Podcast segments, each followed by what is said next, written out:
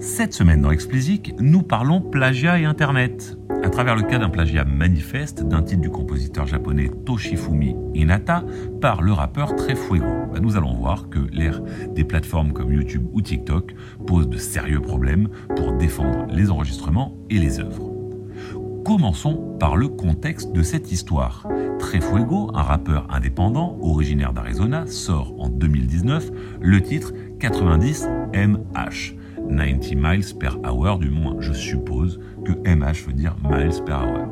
Ce titre utilise clairement la mélodie et l'enregistrement d'un autre titre, Reflections, du compositeur japonais Inata. Le plagiat est évident, une seule écoute suffit pour s'en rendre compte. Trois ans plus tard, en 2022, Sony qui est l'éditeur et le producteur de, Inata, excusez-moi, demande aux plateformes UGC et aux plateformes de streaming de retirer le titre. Dans le même temps, la Major attaque le rappeur devant un tribunal d'Arizona pour plagiat de la mélodie et utilisation de l'enregistrement sans autorisation.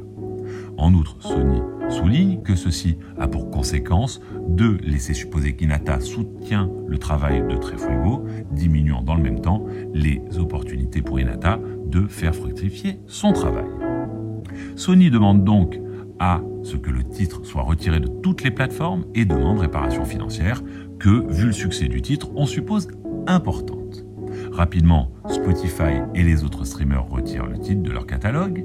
Les fans sont déçus, le font savoir et gueulent sur les réseaux sociaux, mais c'est la dure loi du droit d'auteur et on comprend aisément, en se mettant deux secondes à sa place, pourquoi ce retrait est essentiel pour l'artiste japonais. Sauf que cette indisponibilité ne va pas durer. Tout d'abord, le titre continue pendant quelques jours à être trouvable sur Spotify en utilisant le moteur de recherche de Google plutôt que le leur. Soit le titre n'apparaît plus sur la page artiste, mais il est toujours là sur les serveurs et on peut y accéder. Et pour ne rien gâcher, il cumule quand même 172 millions d'écoutes. Quelques mois après la demande de retrait, un nouveau titre appelé 90MH lui aussi réapparaît sur la plateforme, mais cette fois-ci, il est interprété par Burak XD. Pourtant à l'écoute, c'est le même titre, hein, exactement le même titre que le précédent, et en aucun cas on peut avoir un doute sur le fait qu'il s'agisse d'une nouvelle version. Ce qui est troublant, c'est que le titre compte exactement le même nombre d'écoutes que le précédent, c'est-à-dire 172 millions, prouvant ainsi qu'il y a un lien de métadonnées entre les deux. Il est pourtant censé appartenir à un autre label, c'est donc très très étrange.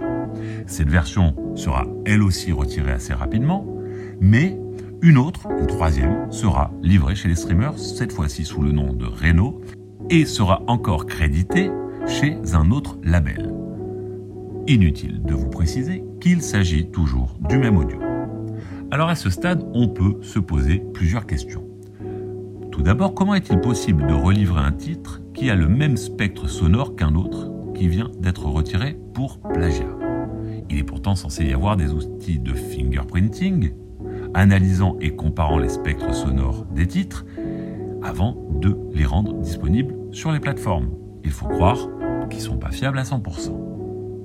En outre, comment est-il possible de lier les écoutes de deux titres qui pourtant appartiennent sur le papier à deux artistes et producteurs différents?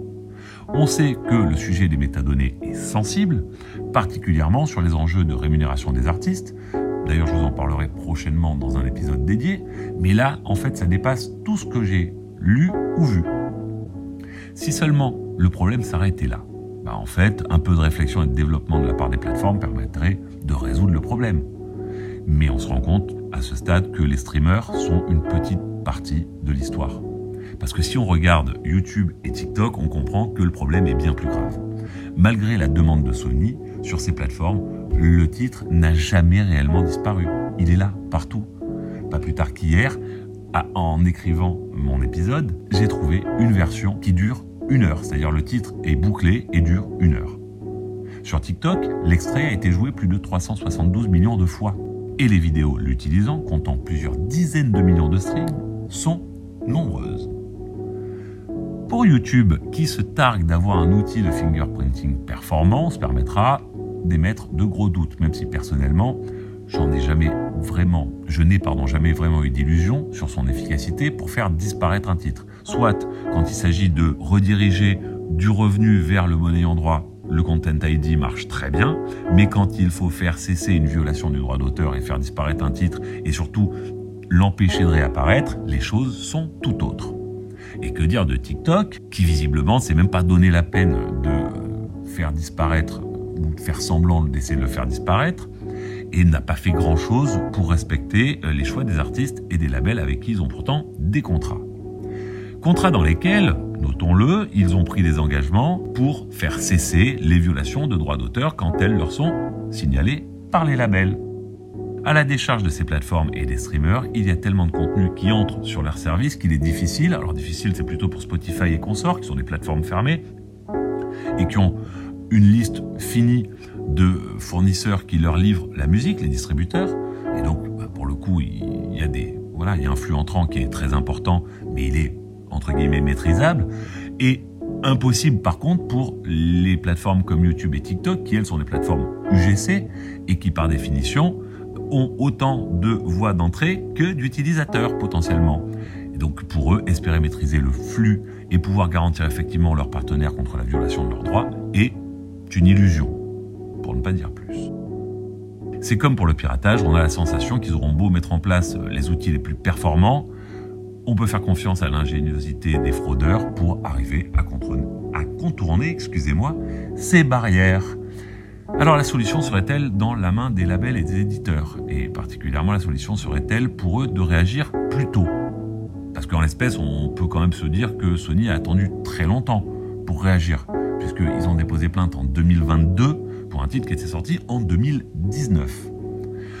Alors les moins bienveillants diront que la Major s'en est préoccupée uniquement quand le dossier a eu un poids financier suffisant pour que ça vaille le coup de mettre toute une équipe légale dessus, laissant de côté en fait toutes les infractions aux droits d'auteur qui n'ont pas, on va dire, l'enjeu financier suffisant. Et les plus bienveillants diront euh, que, bah, vu le nombre de dossiers euh, similaires qui sont à gérer euh, par tous les ayants droit, et plus votre catalogue est gros, plus vous en avez, donc ils expliqueront qu'il est extrêmement difficile de réagir très vite. Surtout qu'après, ce sont des procédures qui sont très longues et qui impliquent des actions sur plusieurs territoires. Dans tous les cas, un fait est indiscutable, à mon sens, c'est que on se rend compte qu'une fois que le titre a pris racine et a convaincu des fans qui vont vouloir l'écouter encore et encore, il n'y a plus grand chose que vous puissiez faire pour les en empêcher. Une version TikTok en quelque sorte et YouTube de l'effet Streisand. Allez, c'est tout pour cette semaine. Comme d'habitude, si vous ne l'avez pas encore fait, abonnez-vous à la newsletter. Le lien est en description. Pour me soutenir, mettez-moi 5 étoiles sur Apple et abonnez-vous, quelle que soit votre plateforme. Allez, bon week-end et à la semaine prochaine.